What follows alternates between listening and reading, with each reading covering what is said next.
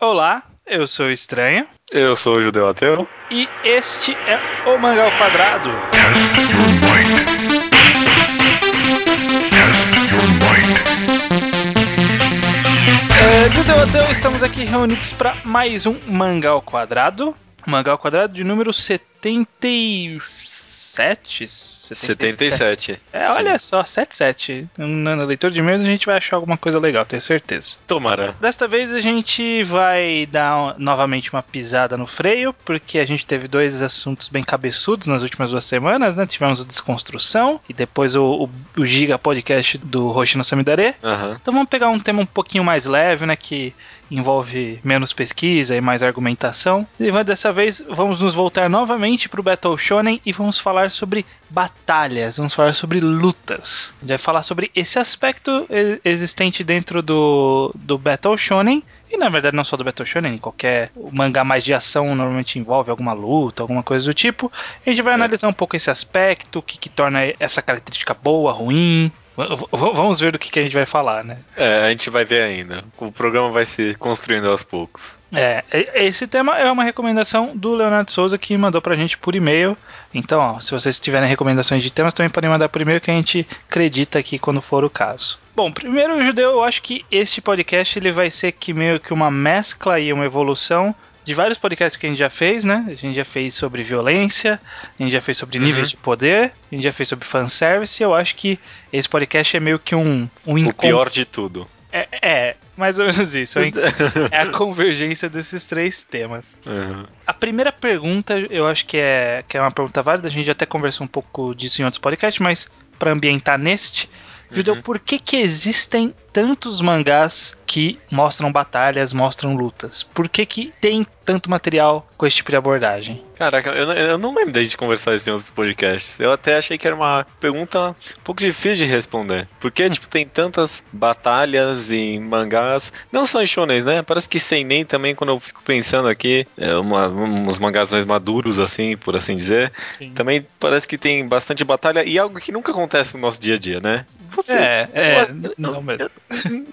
Nunca participei de uma luta na minha vida. Nunca. Nossa, olha aí, hein? Nunca Já- brigou na rua nem nada? É, né? Acho que, sei lá, quando a gente, sei lá, segunda série entrei no tapa com alguém, assim, mas No nada, tapa? nada disso. Foi né? mal, foi mal, apanhou, né? Você entrou aí no, no tapa, você perdeu a luta. É, tá bom. Você, você já, você já brigou com alguém pra valer? Ah, várias Soco? vezes. Aqui no meu condomínio. É, era muita molecada, né? Então, de vez em quando rolavam uns desentendimentos aí. Ninguém, mas ninguém soltava poder. Não, jamais. Não, não lembro de ter ocorrido. Que pena, né? É, né? Que nem, que nem acontece no Shonen. Porque é, é, é algo curioso. Eu, eu fiquei pensando aqui, acho que tem vários motivos, na verdade. Uma coisa que eu pensei aqui é que é, é simplesmente uma forma fácil e barata. Barata talvez não no sentido tão negativo, mas fácil pelo menos de apresentar conflito entre dois personagens. Hum. Tem dois personagens aí que você quer que tenha algum conflito entre eles. Às vezes você não precisa nem ter alguma relação de fato entre eles, mas você pode botar os dois pra lutar sem motivo nenhum. Uhum. É, você põe os dois pra lutar, vê os dois batalham, talvez até aconteça alguma conversa e tá entregue o conflito entre os dois lá de forma bem fácil. É a forma mais simples de você resolver uma discussão, né? Em, em- É. em uma narrativa. Pra, pra que, que você vai fazer os caras argumentando os prós e os contras? É mais fácil eles caírem na porrada e quem ganhar é o lado vencedor da discussão. Quem vence a guerra é quem dita as regras, né? Exatamente. Um outro motivo que eu acabei pensando aqui é que muitas dessas batalhas são batalhas de o bem contra o mal, né? Uhum. E a batalha é uma forma muito fácil de mostrar a pureza do bem vencendo o mal. Porque quando você ganha uma batalha pelo poder, pelo esforço, né? Você tá ganhando justamente pelo esforço. Por isso que tantas eh, poucos Battle Shonens Hum. tem o conceito de tal personagem ganhou porque teve mais estratégia ou pensou mais no negócio. Normalmente é só a força de esforço, ou a força da amizade, ou a força de não ser, não ser aquilo. Porque ganhar pela inteligência e- e- implica meio que falta de esforço, né? Tipo, é, você não ganhou porque você mereceu, você ganhou porque você é mais inteligente. Como, tipo, se inteligência não fosse um- uma característica merecida, Uma né? qualidade, né? Uma. Exatamente. Então, tipo, a batalha mostra meio que essa pureza do esforço entre os personagens. Então, tipo, a pureza do bem. Hum, faz sentido, faz sentido. Eu acho que também, por outro lado, tem bastante daquela coisa de escapismo, né? A gente não pode resolver os nossos problemas do mundo. É, até pode, mas não é recomendado que a gente resolva os nossos problemas do mundo na violência, né?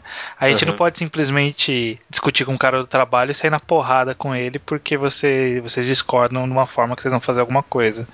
Você tem que conversar. E você não quer ver um cara discutindo por que, que é melhor, é, sei lá, o capitalismo do que o socialismo. Você quer que o, o, o representante, o campeão do capitalismo enfrente o campeão do socialismo na porrada.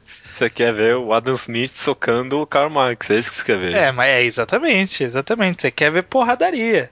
Você É. quer ver ação, você quer ver algo que não tem no seu dia a dia.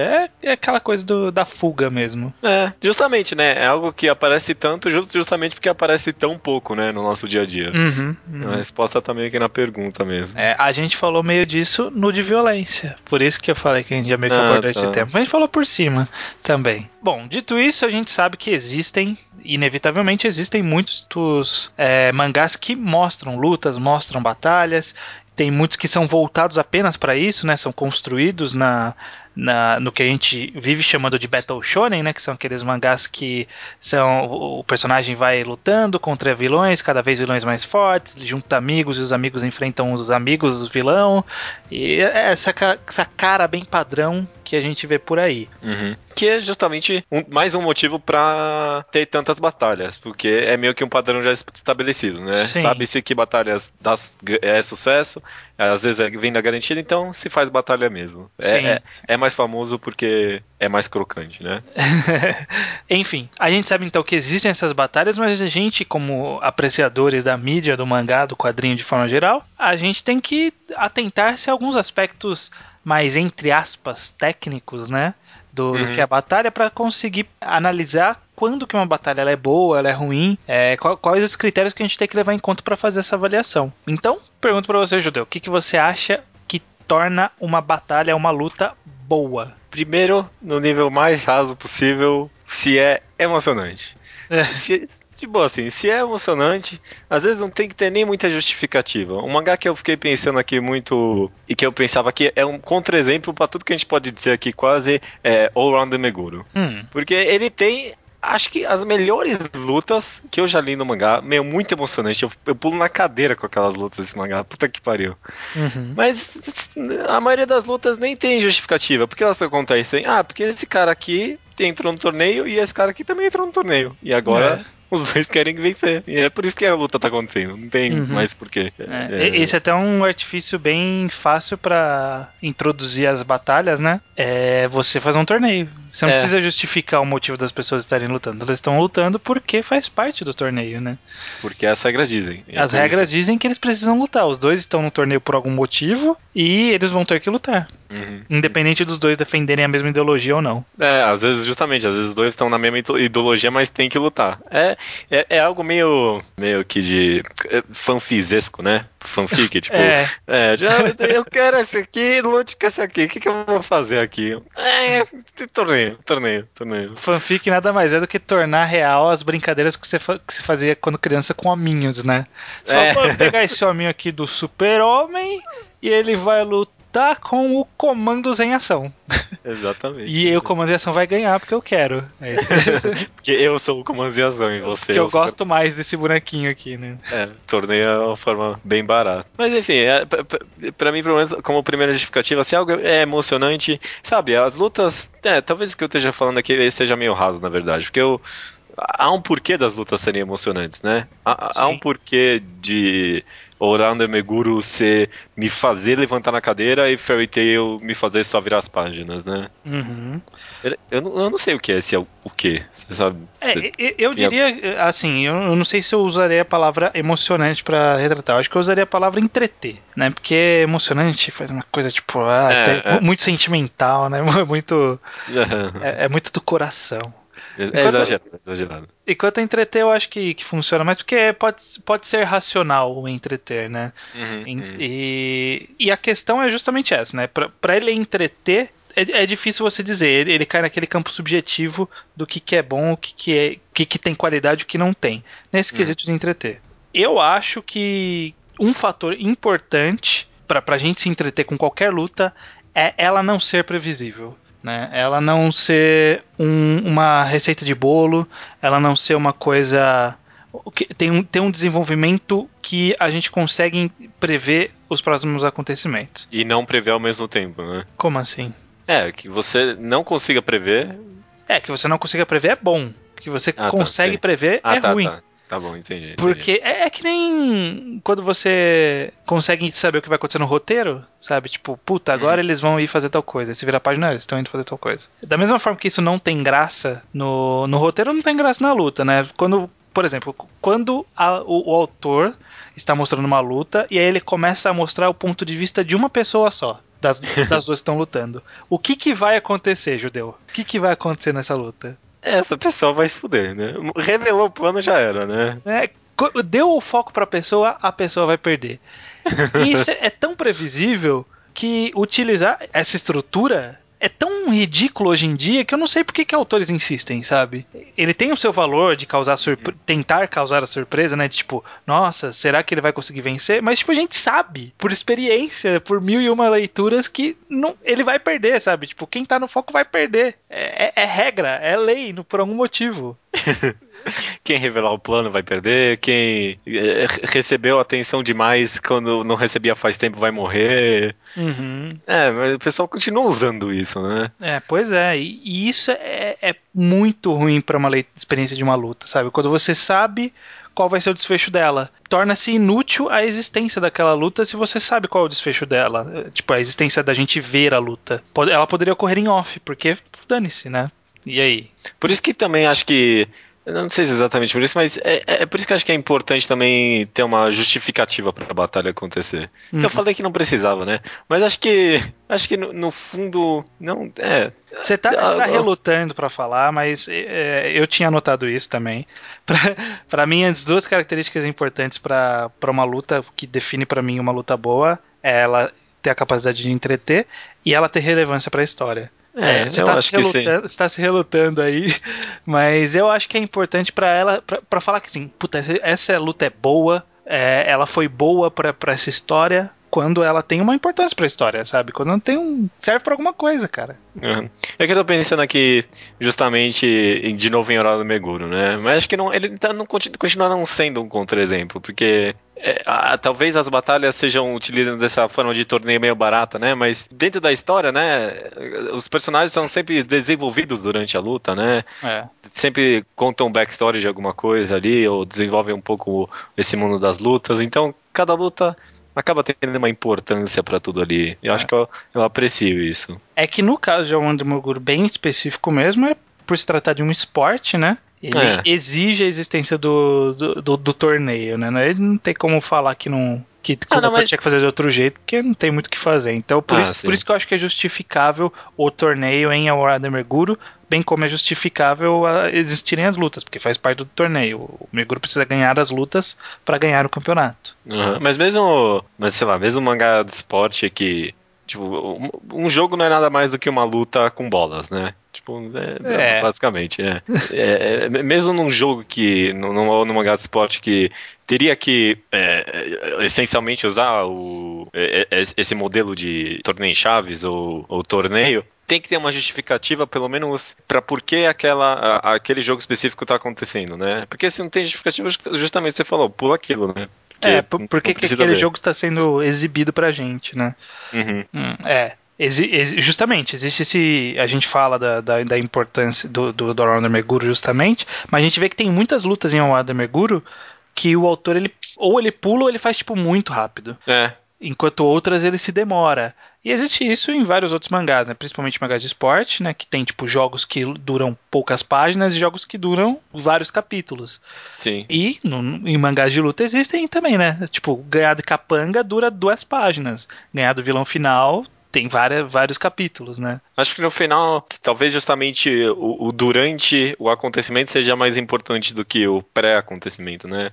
Às Hum. vezes não é tão importante o porquê daquela luta tá acontecendo naquele momento, mas, digo, o, o porquê ela vai acontecer, né? Mas o porquê ela tá acontecendo agora, né? É. Tipo, pro enredo geral. Tem que, tem que ter importância geral pro enredo. É o que a gente se- sempre fala, né? Pra, pra alguma coisa estar sendo mostrada na história, É, a gente precisa ter um motivo pra ela estar ali, né? É, e, e aí que eu entro com, com a pergunta, né? Então, nesse caso, a gente pode classificar muito bem qualquer luta que não tem importância pro enredo como puro fanservice. O que, que você É. acha? sim, sim. É, Por que, que outra sim. justificativa o autor teria que não. Se, se não é pra avançar o enredo, é pra quê? É pra mostrar as pessoas lutando.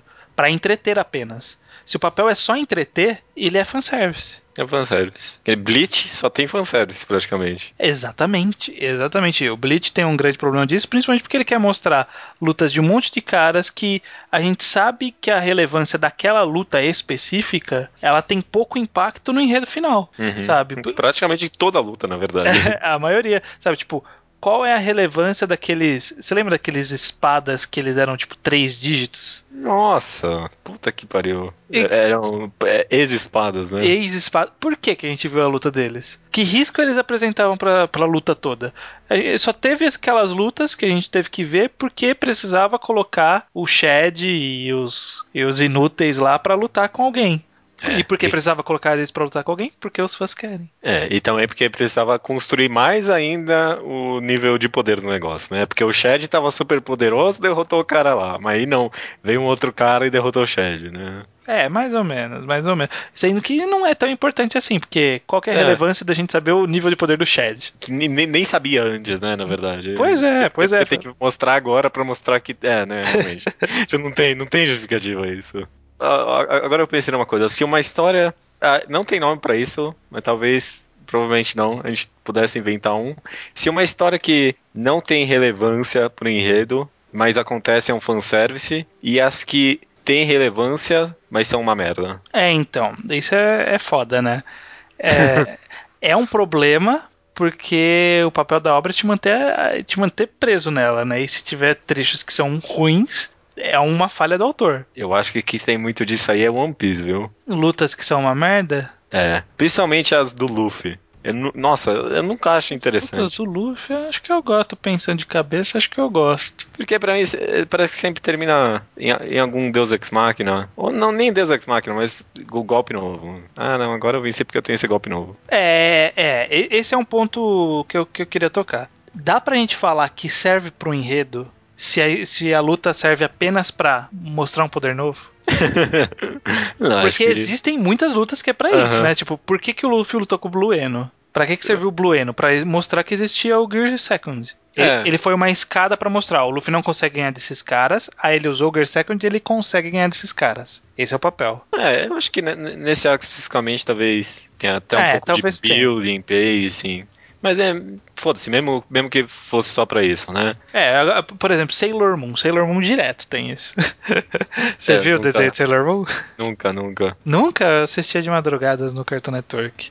Aham. Era sempre, tipo, vilã da semana. Aí aparecia. se- se- inclusive, se você procurar, existe uma lista de todos os episódios da Sailor Moon. E aí eles fizeram um The Essential Episodes of Sailor Moon. E aí eles dividem em, duas, em três categorias, né? Episódio inútil, que não avança o enredo.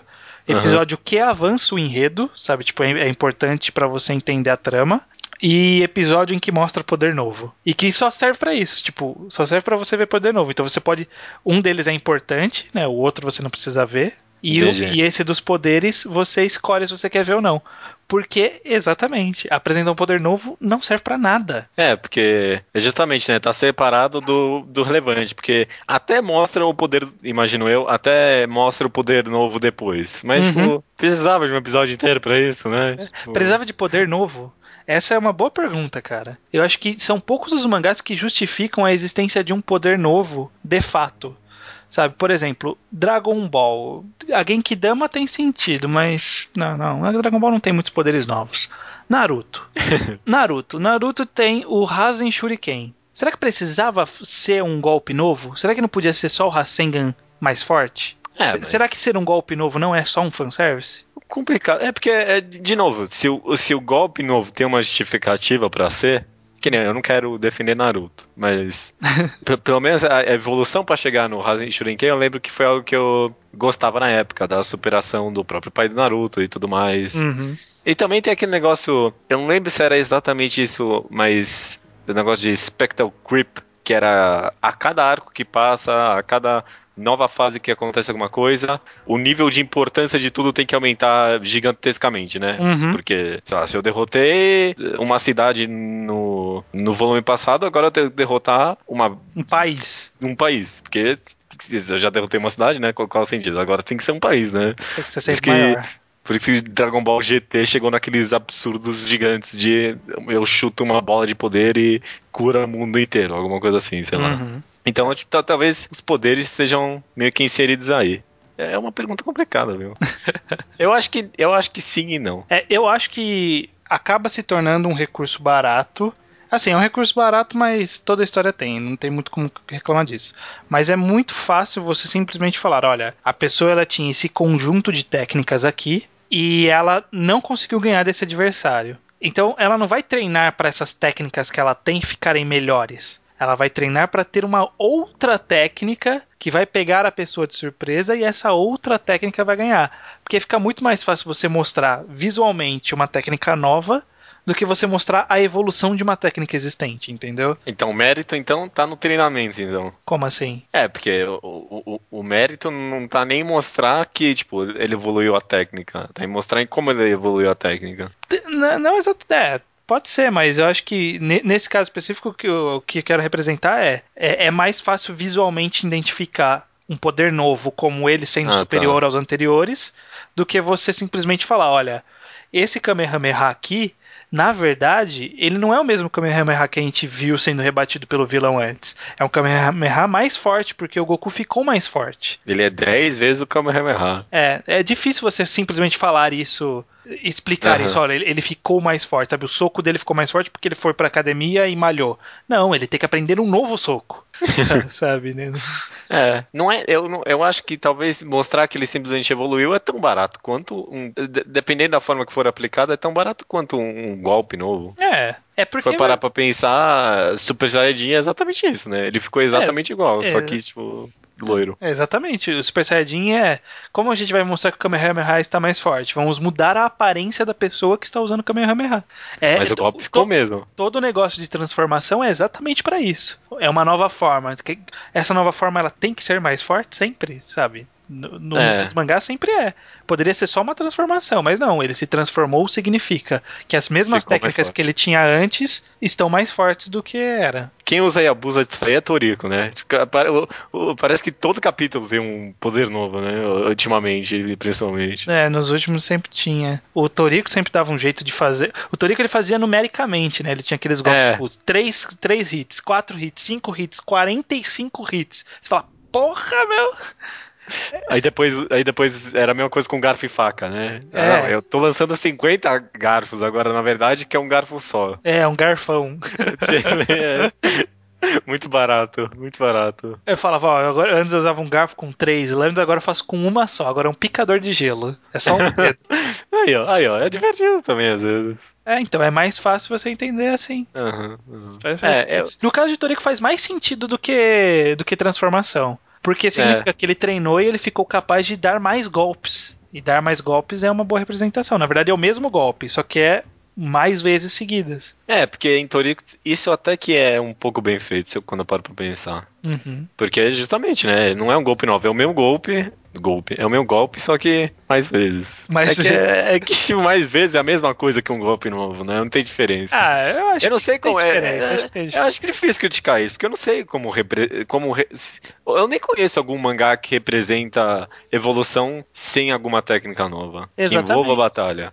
Exatamente, porque é difícil você fazer essa representação numa história.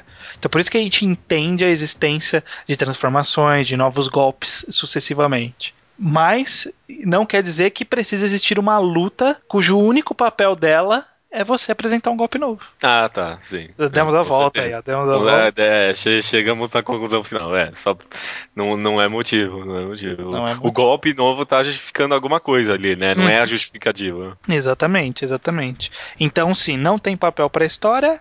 É fanservice a luta. É, se não serve pra nada, além de mostrar poder, ou serve só pra mostrar uma luta entre dois personagens que não precisariam lutar pra história. É fanservice também, carimbo de fanservice. Carimbo de fanservice também. Se é só uma merda, é One Piece. Se é só uma. Ah, mas sacanagem, sacanagem. Não, não, tô brincando, não tem nada a ver. Eu só queria citar um exemplo que eu tinha até notado, mas acabou passando não falei. Sobre o negócio de ser previsível. Eu acho que dá pra expandir também quando a gente não consegue ver impactos reais de uma luta. A, a gente consegue. A gente considera meio ruim a luta, né? No, no, pra gente se manter entretido.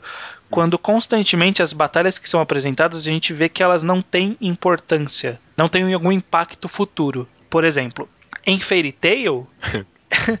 Eu sei, que, o- fácil. eu sei que o Natsu vai ganhar, pra começar. E eu sei que ele ganhar não vai significar nada. Sabe? Tipo, mesmo que ele apanhar, ele vai voltar e vai lutar com a mesma força que ele tinha antes.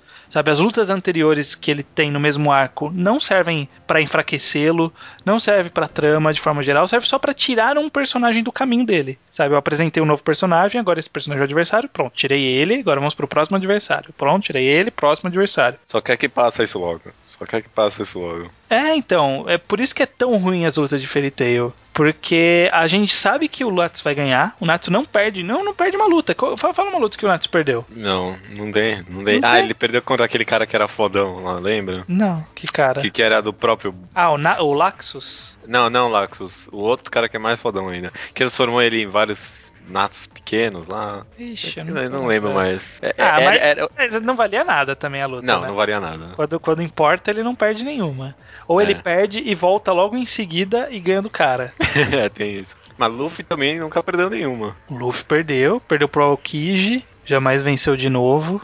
Perdeu pro Crocodile três vezes até ganhar. Pra quem. Ah, é verdade. Ah, então. Mas é, é, perdeu e depois voltou pra ganhar. Mas ganhou porque achou um truque. Aí que tá. É, é Isso verdade. é e aí é bom, né? E aí é bom. É isso que é bacana, porque ele aprende. Não é que ele ficou mais forte, é que ele descobriu o ponto fraco do cara. É. É, aí, ó. Não, não, é, não é merda só a luta do One Piece, não. Não vem, não. Não, vem, não não. é Eu gosto não. de lutas do One Piece. Muitas não servem pra nada, né? Tipo, Perona e, e o Zop. É fanservice. Perona não precisava. Bom, se bem que depois ele usou a Perona pra alguma coisa, mas. é, em teoria, a Perona não precisava existir, sabe? Tipo. Mas É que essa luta tinha um valor muito próprio também, né? É, então, é.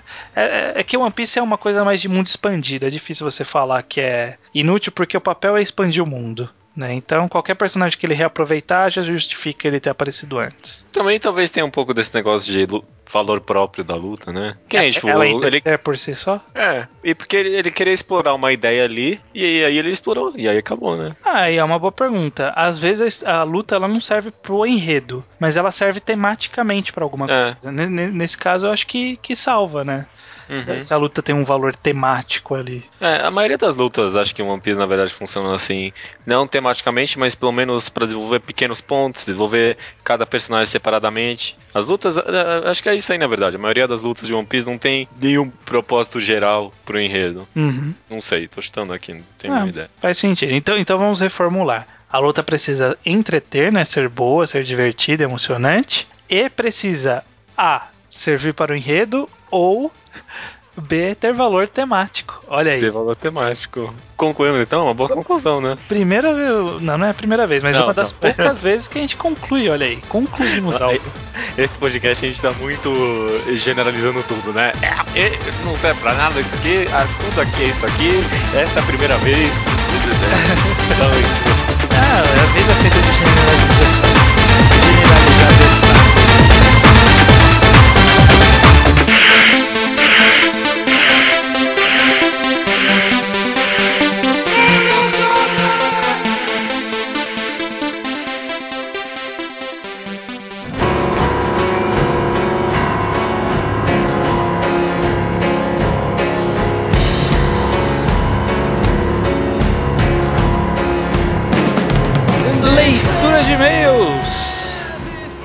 Judeu ateu, leitura de e-mails. Ficou esperando o judeu até pra trabalhar. Estranho, leitura de meias estranho. Então aqui, cara, para a leitura de meias do episódio 76 sobre Hoshino Samidare, É, correto? aí, exatamente, exatamente. Primeiramente, qual é o nosso contato para as pessoas mandarem e-mails pra gente? Contato para enviar e-mail mangá ao quadrado arroba gmail.com. Maravilha. Você pode enviar o que você quiser para lá, mas principalmente opiniões sobre o que você achou do podcast. Pode falar mal. Eu acho que a gente não faz um tempo que a gente não recebe ninguém xingando a gente. Xingando nunca teve, né? É, Mas é, é mas uma- em e-mail não, mas. é verdade. mas já teve. É, é, teve, teve, tá ok. Tá ok. É, mas- Mas pode- Acho que quem não gosta não ouve. é, tem isso. Ou Tem tem, ou escuta- tem hate listening, né? Tem gente que tem hate listening. Eu lembro que alguém comentou uma vez que fazia hate Escuta pra listening. odiar, né? Se você escutou esse programa e não gostou, diga para nós. Você não vai estar lendo a leitura de e-mails, mas tudo bem, não tem problema. É, fala aí, fala aí. De, é, de qualquer jeito, você pode enviar recomendações em áudio. Faz tempo que a gente não recebe uma. A gente tem algumas estocadas aqui, mas seria muito interessante, né? É, neste programa a gente vai desovar a segunda daquele concurso cultural. Lembra que a gente tinha feito que tinham dois vencedores, o Leonardo Souza, e depois de mil e um podcasts chegou a vez do segundo. Ninguém lembra. Ninguém Ninguém, lembra. nem, é, até eu tinha meio esquecido. É. Aham. E só um comentário rápido antes da gente partir para a leitura de e-mails. Muita gente tinha falado que não ia ler porque não tinha em português Hoshino Samidare. Os Scanlators terminaram Hoshino Samidare, então você não tem mais desculpa para ler em português, no caso, né? Em inglês já Aham. tinha. Português não tinha totalmente, as pessoas falam, ah, não tem totalmente, não vou ler. Não tem mais desculpa, terminaram de sair, pode ir atrás, ler e ouvir o podcast. Manda um Slowpoke Report depois, mas leia lá. Então, beleza, indo já por falar do Slowpoke Report. Começando aqui com Sávio Carvalho Siqueira, 20 anos, estudante de psicologia em Corumbá, Mato Grosso do Sul. Mano, eu encontro mó gente de Mato Grosso do Sul na internet afora. Tem mó galera. Hum. Não vê, não vê ninguém de Mato Grosso do Sul na internet? É, mais ou menos. Não, não, tô, não tô me recordando de ninguém agora de cabeça. Não, não. Ah, Esse fim de semana eu me encontrei com um pessoal do Twitter que era de Mato Grosso do Sul. Talvez seja por isso. Ah, Ele fala sobre o podcast 71 É o Fim. E também reclamou do final de Dexter com caps lock e tudo que há direito. Porque deve ter sido uma merda mesmo. Não tenho nem vontade de ver. Na verdade, tenho vontade de ver só o final, só pra poder xingar também. mas será que você não tem que ter um histórico pra poder odiar tanto? É, eu acho que é tão ruim que você não precisa. Será que tran- transcende? A ruindade transcende o conhecimento da obra? É, aí você só conhece o conceito, você já pode achar ruim. Ah, aquilo é bacana. Talvez eu faça esse experimento também. É, vamos ver. Ondorekan, Não, deve ser Ondorekun. Ondorekun, é, no seu primeiro comentário lá no Magatologia, primeiro comentário que ele faz nos podcasts, ele diz que já leu Onanima Ser Kurosawa, Anara Sumanara, Hotel está lendo Pum Pum. É, aliás, Uhum. está lendo Pum Pum, Jojo Soul Eater e ainda vai começar Dororedoro, Vinland Saga, Palepo... Palepoli? Quem que recomendou Palepoli? É um, é um mangá que eu recomendei É, eu- nas minhas reviews eu- faz muito tempo. Eu já li, eu não, não, não gosto dele não. Ah, é legalzinho, vai, não? Puta, tem, tem algumas coisas que, que, tipo, alguns quadrinhos são legais, mas a grande maioria é meio cocôzento, cara. Ah, aquele, met- aquele que é meio metalinguístico. Esse é legal, que- esse é um dos legais. O do Mestre Linguístico e o do, do, do caminhão de lixo, que passa toda terça-feira, cada vez é uma coisa diferente. São os Uhum. únicos que são legais, o resto ele é meio. Enfim. Ah, tem aquele do garotinho também, acho legalzinho. Eu nem lembro desse garotinho, então acho que Ah, não deve ser bem, dos bons. Enfim, ele também vai ler Ping Pong em bom timing, porque logo logo sai anime. Uhum. Que aliás, você tá esperançoso, né, que esse anime? Cara, eu, faço uma aposta com você aqui. O, o anime vai ser melhor que o mangá. Ah, rapaz, eu gosto muito de Ping Pong, hein? Ah, Vai ser melhor. Vai ser melhor. Mano, esse diretor, Masaki Uasa, ele é o único diretor que presta em todos os animes. Ele é o que, único que, diretor que ele dirigiu? Tatami Galaxy, eu lembro de ter visto. Tatami Galaxy, é, Mind Game, Komenozume, Kaiba. Mano, só coisa de qualidade, todo negócio experimentalzão. Ele vale, esse diretor é muito bom. Ele vai fazer maravilhas com o Ping Pong. É, muito bem. E o Ondore-kun ainda também vai ler Kokonohito e Prison School, não entendi o motivo da seleção, mas É bem variado aí, né, cara? é, pois é, pouco de tudo aí. É, parabéns, parabéns. Vai ter um, uma legal. boa, um bom uma gama de leituras aí. O próximo aqui é o Eduardo, que já leu dois volumes de HQ, provavelmente antes de ser recomendado pelo Rubio, e ele disse que é surpreendentemente bom. Só que ele disse também que o mangá tem muitas brechas e que citando ele aqui, se de repente o autor trombar com o Kishimoto na rua, o mangá pode acabar indo por um caminho muito errado. Mas isso aí também dá pra dizer sobre qualquer autor, né? É, tô, coitado do Kishimoto, né? Já ganhou o poder de zoar qualquer história só de passar perto, né?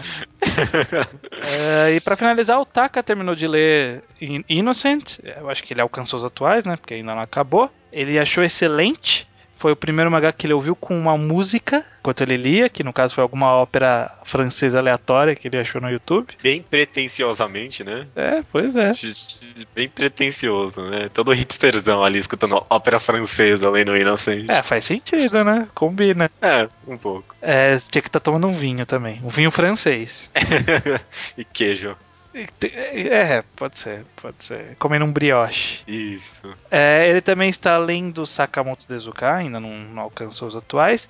E não leu Hoshi no Semidare. Na verdade, falou que leu um volume, achou muito meia-boca, terminou no sacrifício. E aí do, começou a ler o segundo volume, mas tipo, só passava o olho em cima e ele decidiu dropar porque não valia a pena. Talvez ele dê outra chance. Olha, Otaka, é complicado. A gente, é fala um pouco, a gente fala um pouco no começo do podcast que é, foi a menina, eu tenho certeza que foi a menina, cara. Caraca, você existiu nessa menina também. Essa menina, ela é uma maldição, eu tô falando, cara. Se chega nela, ela suga a sua vontade de ler.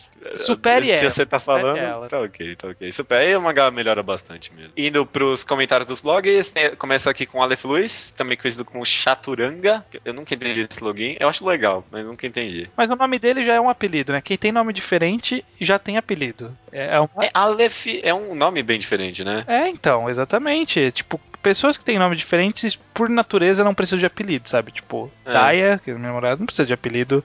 Eu tinha um, tinha um cara que estudou comigo que é o Cauli, sabe? Ele não precisa de apelido. eu já estudei com um cara que o nome dele era Dani. Assim mesmo, D-A, 2N-Y. Dani. Esse era o nome dele, era o nome dele, não era o apelido. É, e já é um apelido, por natureza. Nem precisa, não precisa. Agora, Gabriel Guilherme não tem graça nenhuma, né? Não, nenhuma graça. Por isso você precisa inovar achando alguma coisa. A Aleph é a primeira letra do alfabeto hebraico. Será que tem alguma coisa a ver? Nunca saberemos. Ou saberemos semana Nunca que vem, quando ele comenta. É, eu quero uma resposta dele agora. Enfim, ele comenta, ele fez um post todo bem escrito lá sobre a leitura dele de Hoshino Samidare, dá uma conferida lá, talvez tenha o link no post. Mas separadamente ele comentou que gostou bastante do epílogo, daquele capítulo extra que teve, e da luta final do Yuri com o Mikazuki junto com a despedida dos animais. A despedida dos animais é muito tocante mesmo, eu gosto, viu? É, é muito legal. A gente acabou não, não comentando porque foi chegando no final do podcast e tinha muita é... coisa pra falar e pouco tempo, aí a gente vamos correr, vamos correr. Mas ficou faltando uhum. comentar várias coisas mesmo, mas e essa é uma das cenas muito boas mesmo. Muito a, boas. a, luta do, do Yuri com, com o Mikazuki eu não gosto tanto. Eu gosto mais porque os dois viram viram os, os Mystical Beasts. Poderosos lá. Uhum. Aí eu fiquei curioso para ver ver que, qual, quais seriam todos os outros animais. Podia ter uma, é. podia ter uma gracinha, né, do, do Mizukami, né, pra gente. Fazendo, ó, como seria cada um dos animais. Puta, ia ser muito legal. É, e é, é uma coisa dele fazer isso mesmo, né? Porque entre os volumes tinha cheio de fanservicezinho, de personagem vestido de outro, né? É, então. Poderia ter Por que ele não fez isso? Ou talvez tenha ah. feito e eu não vi, mas eu imagino que não. É, o Igor Mendonça comenta sobre uma de suas partes favoritas do mangá, na qual a Anima fornece, fornece uma solução para a previsão que a, aquela ex-colega de trabalho do Cavaleiro de Cavalo lá, que eu sempre esqueço o nome. Ah, também não lembro. Que ela prevê que ele vai, sei lá, morrer com a cabeça dentro da terra e aí a é. Anima fala assim: porra, pra você é, evitar que você morra dessa forma, na verdade você recria a cena sem o, o perigo, né? É brilhante, né? É cara? É genial, é genial. É, é, uma boa forma de você quebrar o loop da previsão do, do futuro, né, cara? É, do destino pronto, né? Do, do, da, da, manipulação pelos deuses e tal. Eu achei, eu também, eu lembro dessa cena, achei, eu também lembro que achei, tipo, muito. É genial, mano, porque ninguém nunca pensou nisso nas histórias, né? Pois é. Tipo, você tem uma visão do cara caído no chão com sangue morto. É, na verdade, ele não tá falando que tá morto. Então você deita no chão, joga um ketchup, pronto. Você, você fez o futuro que foi previsto. Agora Aham, você não vai mais aham. morrer. Faz sentido. O problema é quando o, o destino é muito direto, tipo o Édipo, né? Tipo, não tinha muita coisa É, que ele poderia fazer. tinha muito o que fazer, né? É, Grécia era foda. É que esse era foda. É, o Igor também comenta sobre o, o 11 Golem, né? Que é o Mamenejeran, que eu não lembro o nome. Mas era Aham. aquele Golem que toma, assume forma humana, que ele é transmorfo. Que também a gente não comentou por causa do tempo. A gente podia ter passado um pouco pelos Golems. Na verdade, só esse, porque esse é o único com personalidade, né? Sim, sim. E ocupa, nossa, boa parte do mangá. Aham, ele tem, ele tem uma, esse arquinho que é importante, né, pro Akami, porque ele, é, o Igor mesmo comenta que ele é a criança que não cresceu, né, ele é a criança que morreu jovem, que ele era o amigão do, do Akane, que é o garoto da coruja, e ele era o amigo que ele perdeu também, né. Esse Golden também, ele trata tipo, bastante sobre existencialismo, niilismo, É. essas coisas. Só que, tipo, né, alguém comentou isso, eu esqueci quem foi, sem parecer pretencioso, nunca, né? Uhum. Tipo, é, tá contando, é, o Golem é uma criança lá, mas tá falando, cara, sobre niilismo, né? Tipo, É, pois é, É. tipo, o, o que é um humano, o que é o Golem, uhum, por que, que eu sou uhum. diferente de você, esse tipo de coisa é muito bacana. O Diego Carneiro Câmara gostou bastante da dobradinha Desconstrução plus Rotina Samidare. Achou que foi um dos melhores programas nossos. Foi muito bom mesmo. Eu gostei concordo. também. Uhum. Ele concorda com o Estranho sobre a cena do Cavaleiro do Coruja. É uma das melhores. Que ele relembra que foi a morte do Cavaleiro do Rato, que mudou a perspectiva do garotinho lá da coruja, né? Uhum, que mudou a convicção dele. Realmente, né? Porque foi a primeira vez que ele viu alguém morrendo na vida dele, né? Na frente dele. É, né, eu lembro que na primeira vez que eu li, eu realmente não dei muita atenção pra esse desencadeamento de acontecimentos, mas fica bem claro mesmo depois, pelo menos quando eu reli, que foi algo muito importante pra ele mesmo. É para todos, né? O, eles até, Hum. o, autor até comenta numa uma narração, eu não lembro se é uma narração ou algum personagem pensando, mas falando que o Cavaleiro do, do Rato foi o primeiro que todo mundo conhecia e que, tipo, todo mundo sentiu a morte dele, né? É, gosto- todo mundo gostava dele. todo mundo né? gostava, tanto que na luta seguinte todo mundo foi com roupa de, de luto, né? É, é, teve mesmo. E ele lembra que, a- só pra terminar, que o Diego Carneiro Câmara fala que a partida dos animais no fim foi realmente de partir o coração, ele também não gosta do corvo. Tá ok, tá ok. Ok, tá Ah, bom. ah, eu, eu gosto do. ah, aliás, eu, eu gosto do corvo, eu não gosto do Cavaleiro de Corvo. O corvo é legal, que é a única corvo- mulher. É, mulher? Eu nem cheguei a reparar nisso. Que quando né? ela fala e algum dos outros fala assim, nossa, ela tá falando, tá falando, né? E tem uma voz feminina. e é isso que eles falam. Aí tipo, fica no ar que é a única, única que é mulher, porque todos os outros são homens, né? Ela é bem badass. É, ela fica quieta o tempo todo Uhum. e só no final fala, Mikazuki, você foi um ótimo cavaleiro. Essa coisa assim. E aí vai embora. Brilhante, brilhante. E pra finalizar, um comentário aqui do Azi. A- acho que é Azi, A-Z-Y-Y. Azi. Azi. Azi. É, ele diz o seguinte: que cast ótimo, muito obrigado. Ok. Agregou muito a, a minha experiência com o mangá. Hoshino Samidare é um dos poucos mangás que não tem pretensiosidade nenhuma em ser deep e ao mesmo tempo consegue ser profundo. É possível interpretar as cenas de diálogos de inúmeras maneiras. Eu, eu acho isso muito chave, que ele não tenta ser não tenta ser profundo e ele acaba sendo. E, e talvez por ele não tentar é que muita gente acaba tipo desistindo no começo também, sabe? Fica com Ah, aquela impressão, tá. puta, é só um Battle Shonen, sabe? E não quer dar uma chance porque já, já leu muitos Battle Shonens na vida e sabe que caminho vai seguir. Então, É, talvez esse seja um dos motivos que afasta a galera, não sei. é, realmente. Não é que nem, sei lá, inocente que três primeiras páginas vou gozar hipsterdade com o meu pinto aqui. É, isso. é, exatamente, né? Você sabe que você É. vai chafurdar em, em simbolismos e, e pseudonihilismo. Né? Pseudonihilismo, existe essa palavra? Acabei de inventar porque é bonito. É, deve, claro que existe. Alguém que tá pseudo se extraindo do mundo. Então né? é você. Você É, é, um. Ah, eu sou pseudo tudo, meu amigo. É, seguindo aqui o Asi, ele fala que ó, achei incrível a forma que todos recusaram a proposta do Animus de sacrificar o Yuri sem nem pensar duas vezes. Realmente, é outra coisa que a gente não comentou, que foi Aham. dessa desse mind game aí que deu que rolou, do próprio Animus dá muita importância pro Yuri, né? Na, parte final, tentando tirar ele da luta, fazer todo mundo sair fora do sair do lado dele, esse tipo de coisa. Sim, sim, sim, teve isso. Também gostei do modo que a Anima lidou com a infantilidade do vilão, através de um jogo com regras bem estipuladas. É engraçado que se o Animus quisesse, ele poderia acabar com o mundo, mas ainda assim ele respeitou as regras até o final. É, É, isso aí. exatamente. É a criança mesmo. É criança. Eu, eu não parei pra pensar nisso, como, realmente, como ele mesmo falou, né? Não, ah, não tentar ser deep abria inúmeras interpretações, cara. Eu não tinha nem parado pra pensar nisso Uhum. do, do jogo de uma criança, né? É, e, e ele fica falando, ó, eu vou.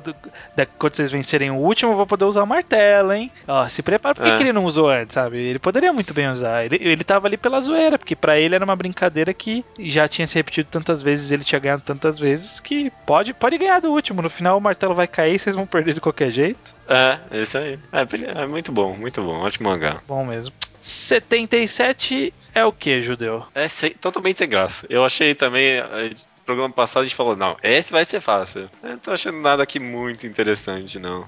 Vamos ver aqui, ó. Tem vários sites que são alguma coisa 77. Por exemplo, aqui, ó. J77. E a descrição que o Google trouxe foi I love boobies. Deixa eu abrir aqui o site. Eu acho que é um site de portfólio de um cara. É um paulistano aqui, ó. J77.com Arte Consciente. Quem é você, Jay?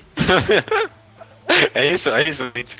O negócio se resume a isso agora. Mano, já assistiu aquele filme, é, como é que é o nome? Sete Pecados? Não, não é era, era esse. É, com... o Seven. Seven. Curte o filme? Eu gosto, eu gosto. É bom, né? É um bom filme, é, né? É bom. Quer, quer fazer um programa Seven? Aquele, aquele Seven, Seven que é SE7 N. Isso, isso, pode ser, pode ser. Aí, Melhor que arranjar o portfólio aleatório. Portfólio do Jay. É, é. Foi mal, Jay, esse vai ser o episódio 7. 7.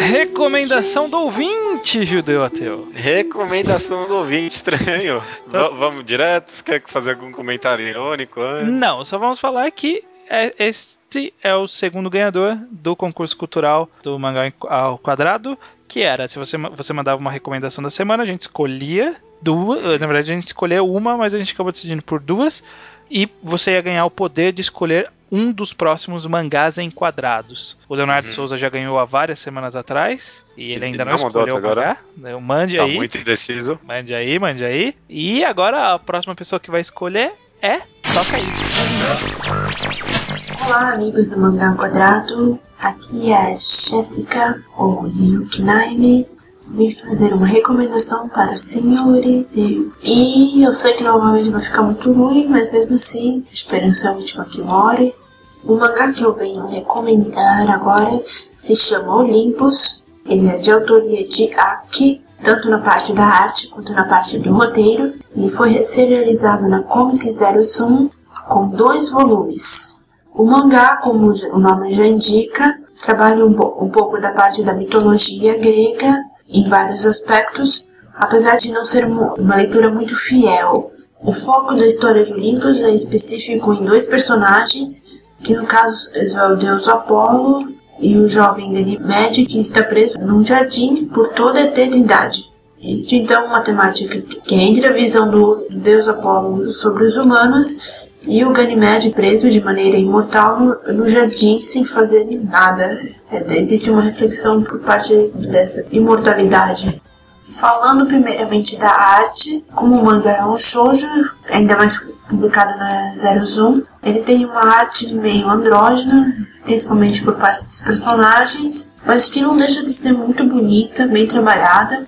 É muito interessante a parte das roupas, são bem detalhadas, Apesar de que existe uma certa falta de cenário, como, como em shoujo, mas isso não atrapalha pelo fato da autora fazer um bom uso do negativo dentro do mangá. Outro ponto bem interessante é mostrar a mitologia de uma maneira diferente, como os deuses veem os humanos e como os humanos veem os deuses, já que existe uma diferença bem grande. É um feito apenas de reflexões filosóficas, partes dele, e por parte de, também de e também uma reflexão sobre a imortalidade por parte de Ganymede, que está preso no jardim, sem poder morrer e sem poder fugir, pelo menos com de uma maneira que é spoiler, não vou contar por aqui. É um mangá bem curto, uma leitura bem rápida, sem muita dificuldade, apesar de ser só na base dos diálogos, não é algo tão cansativo. Como eu já disse, a arte é bem bonita, então isso ajuda também. Ele tem um final fechado, não é algo que deixa muitas pontas soltas. Tem uma e outra, isso talvez tenha sido um problema na parte do planejamento da autora. Mas no geral, é final, o final é bem satisfatório. Realmente não sei, viu que ela não tinha nada mais daquela história para contar, então não, não foi alongado nem nada disso. Essa autora Aki, ela também tem outros mangás com uma pegada histórica, como por exemplo Age ou Tenchi o Sol, são todos na mesma linha. Então, para quem curte esses dois volumes, tá, é recomendado procurar outras obras dela. Enfim, é uma leitura interessante, eu espero que vocês estejam interessados. Essa foi a minha recomendação para o mangá ao quadrado. A todos que estiverem ouvindo, muito obrigado. Olha aí a Jessie, a Jéssica Yukinami. Yukinami não é Yuki Anime. Não é Yuki Anime. Recomendou Olympus, um shoujo. Olha aí, a gente vai virar especialista em shoujo um dia. Um dia. Não, jamais. Não, não. Nossa, que pessimismo. Mas olha só, dois voluminhos, uma sinopse interessante aí, parece que vai se distanciar daquele shoujo é, padrão, né? Da mesma forma que a gente gosta de se distanciar do shonen padrão.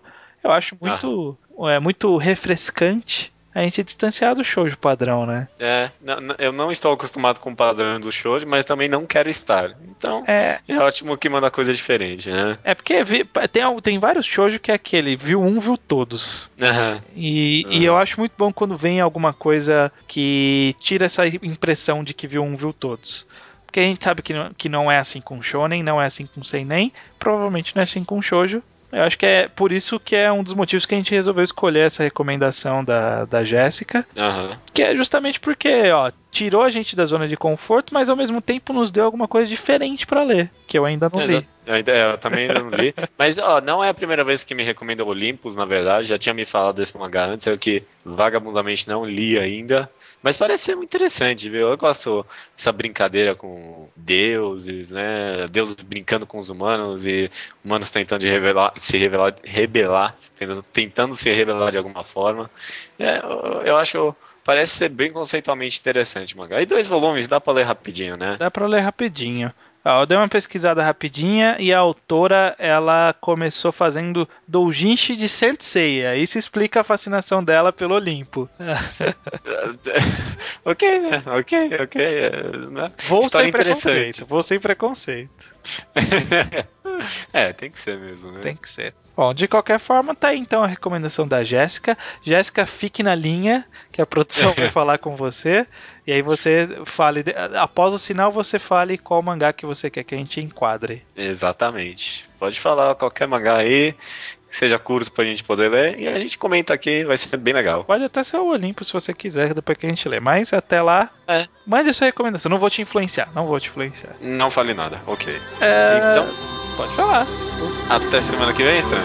Até semana que vem.